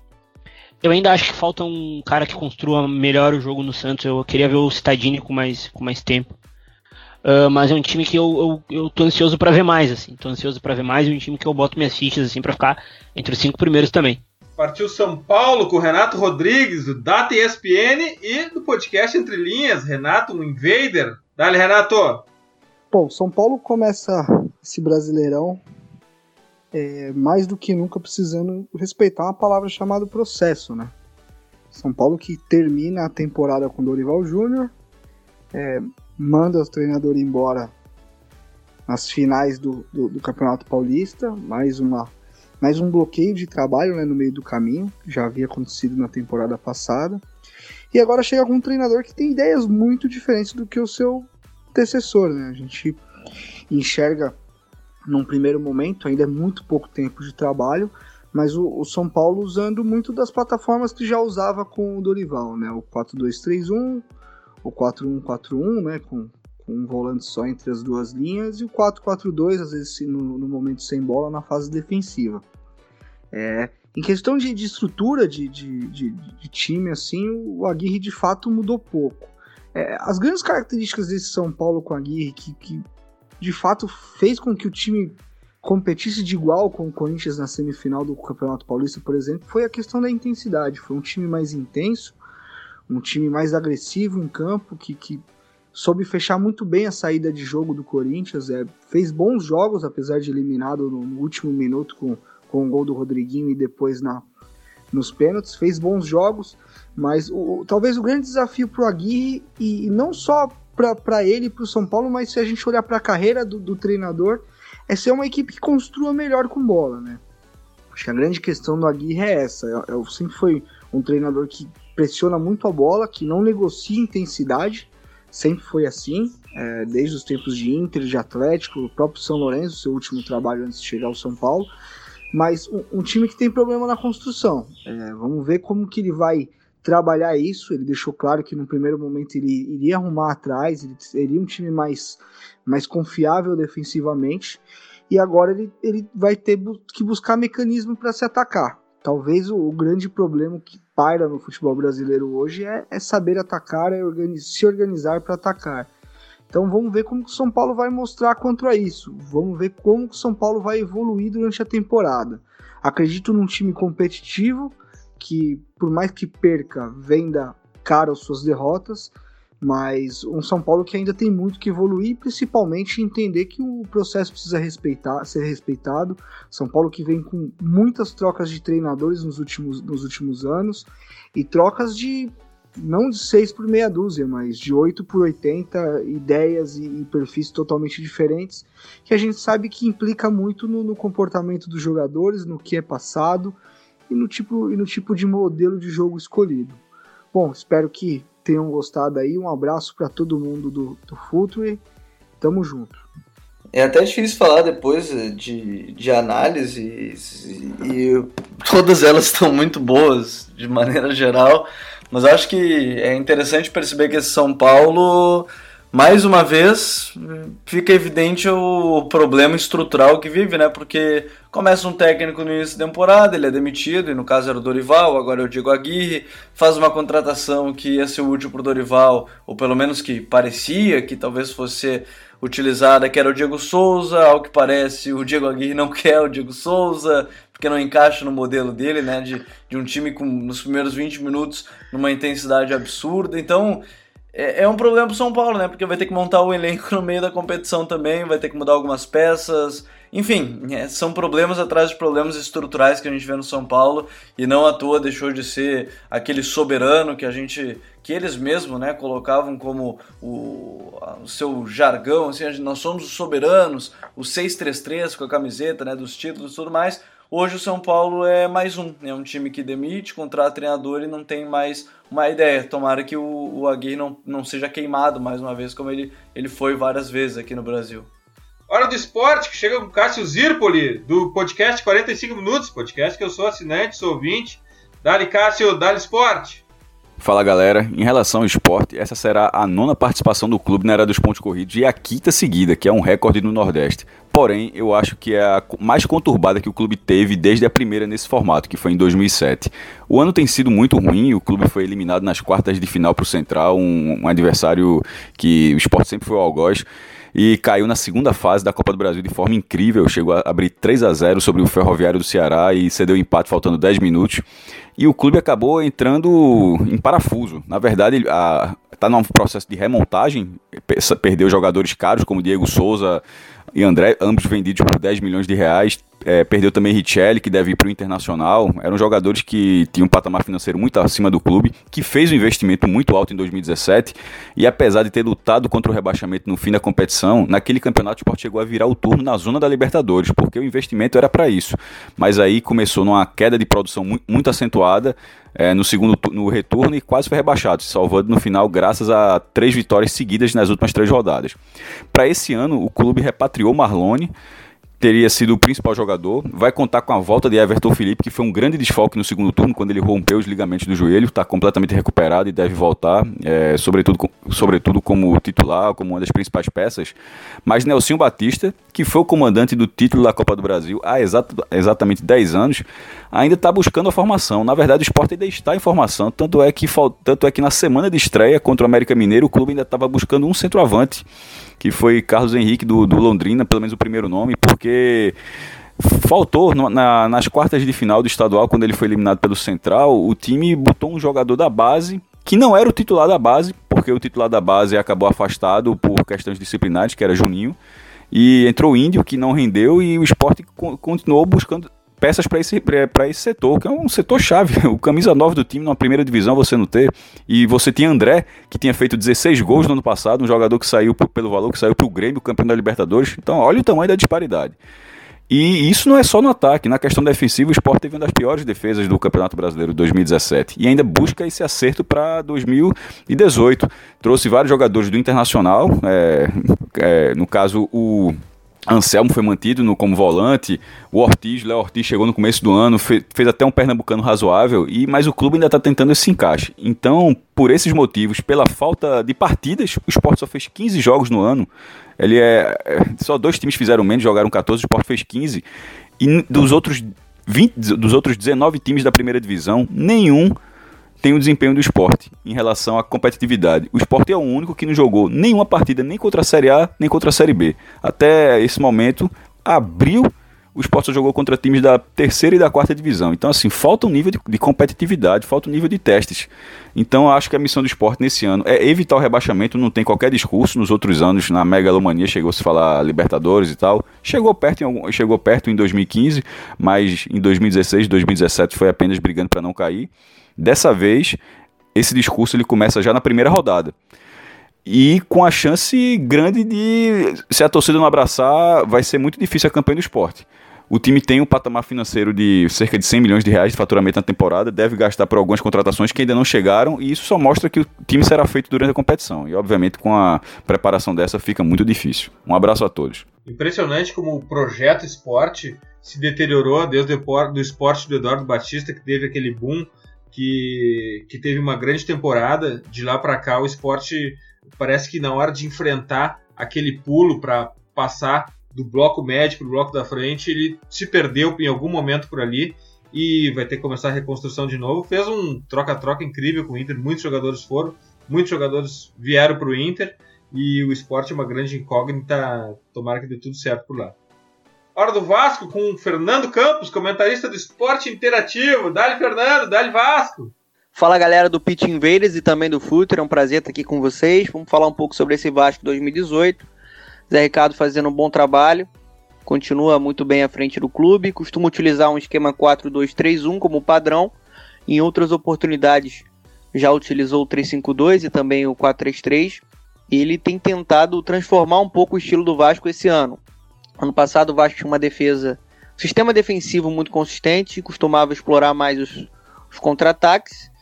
Né? Esse ano é um Vasco que gosta de ter um pouco mais a posse de bola, que dificilmente rifa ou vem com uma ligação direta. Tentado trocar mais os passes, propor mais o jogo, né? envolver o adversário. Ele está tentando fazer com que a equipe dele tenha um repertório maior para punir um rival.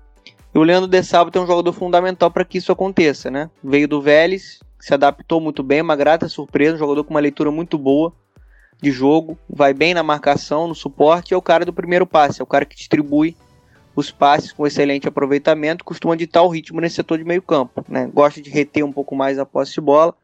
Outro ponto forte da equipe é o Iago Pikachu, aberto pelo lado direito, pisando na grande área, marcando gols, é o artilheiro da equipe esse ano.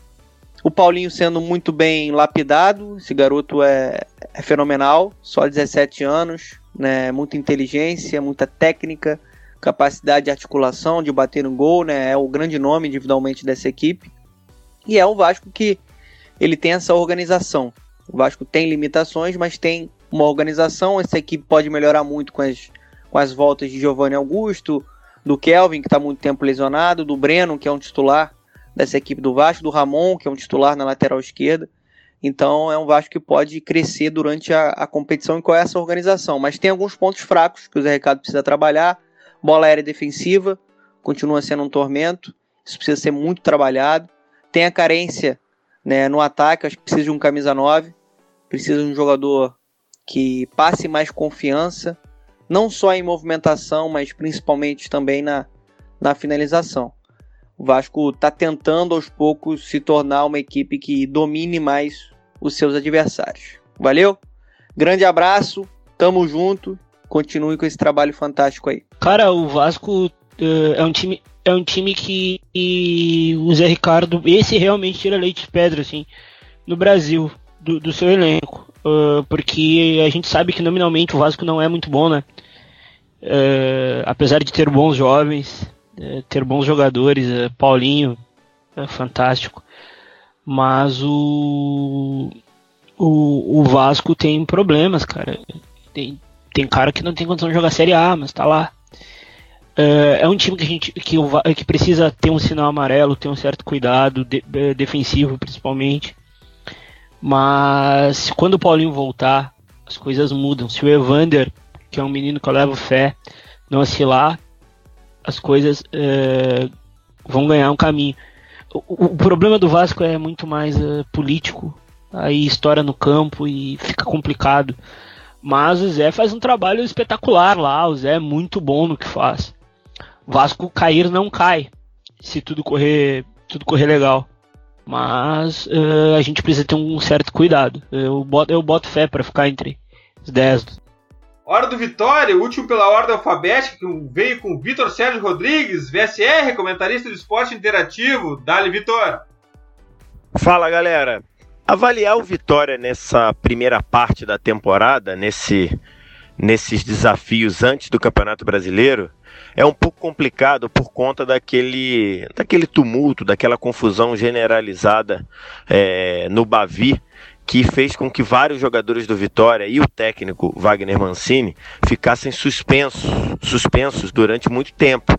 Então, é, o Vitória não pôde contar em boa parte da metade para frente do Campeonato Baiano com suas principais peças, não pôde contar com o, o, técnico Wagner Mancini em vários jogos, não pôde contar com o Canu, principal zagueiro do time, nem no Campeonato Baiano, nem nos jogos da Copa do Nordeste após a suspensão pelaquela confusão no Bavi. Mas, no geral, a sensação é que o time do Vitória vai ter dificuldade nesse Campeonato Brasileiro. A gente tem que lembrar, o Vitória só salvou no último Campeonato Brasileiro, só salvou do, do rebaixamento, porque a Chapecoense fez um gol ganhando do Curitiba após o jogo do Vitória ter sido encerrado. Né? O Vitória perdeu para o Flamengo naquele pênalti inacreditável do William Correia, estava sendo rebaixado, e aí a Chape fez o gol em cima do Curitiba e rebaixou o Curitiba e salvou o Vitória. De lá para cá, o Vitória perdeu peças,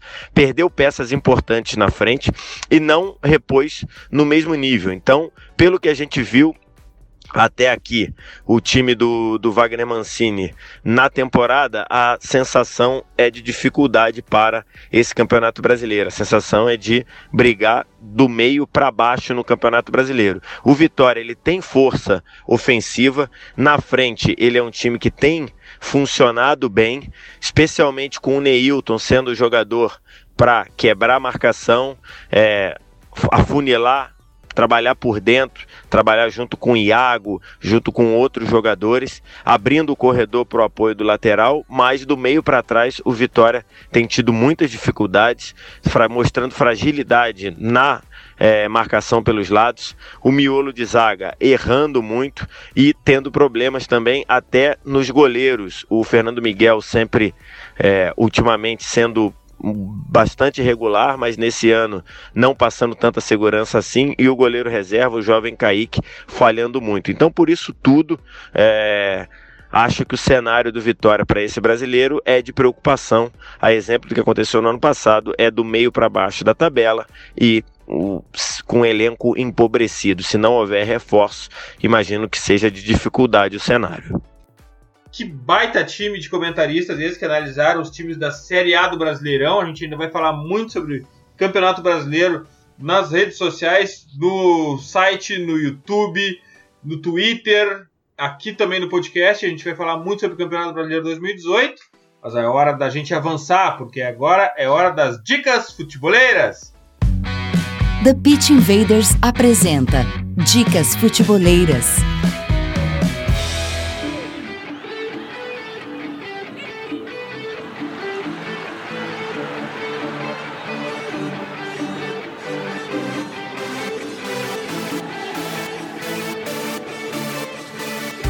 A minha dica futeboleira é o melhor fantasy do mundo. É o Real Fever do Campeonato Brasileiro e especialmente da Liga Futre.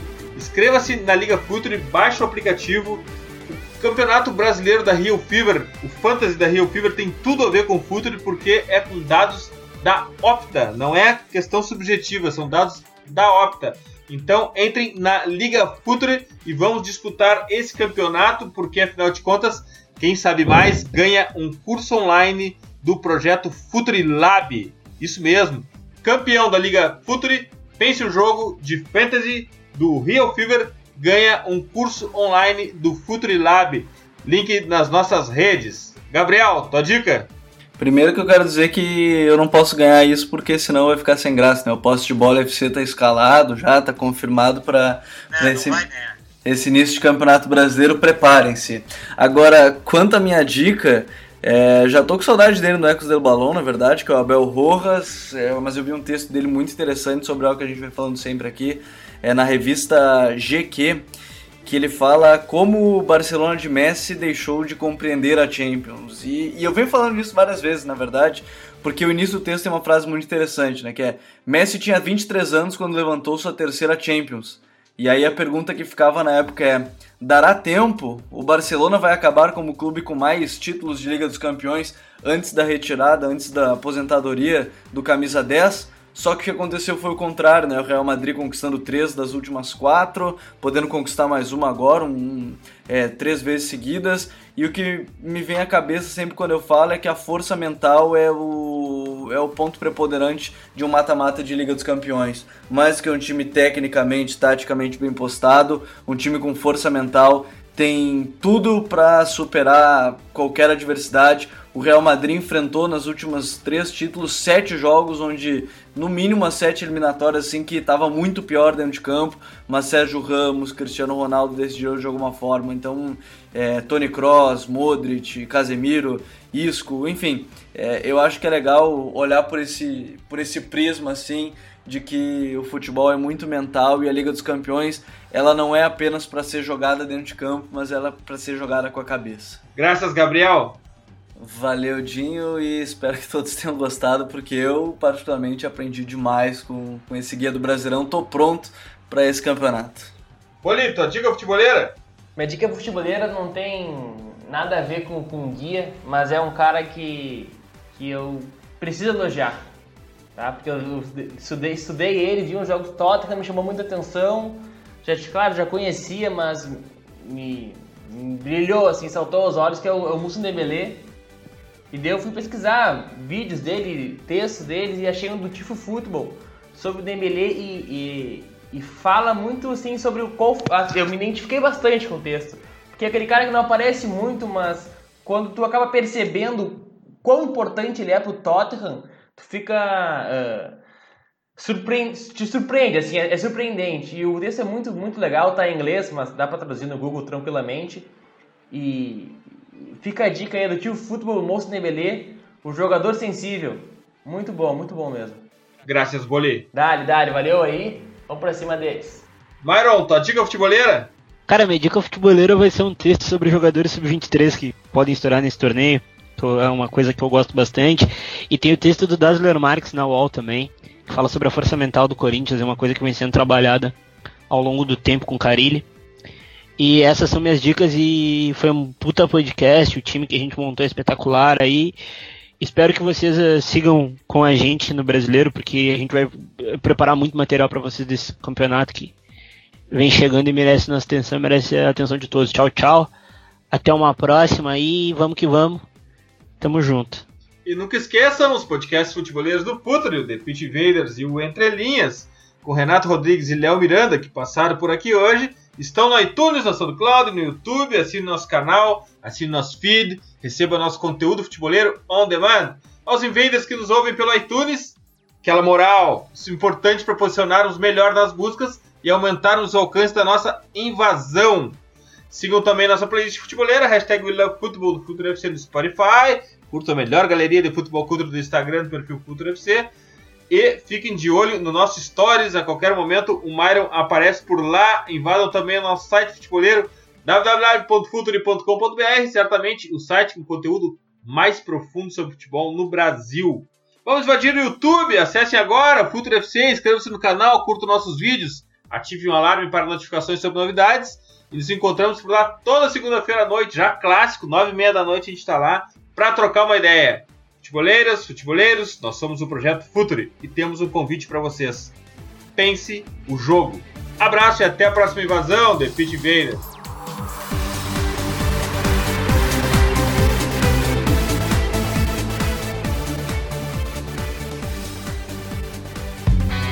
Projeto Futuri apresentou The Pitch Invaders.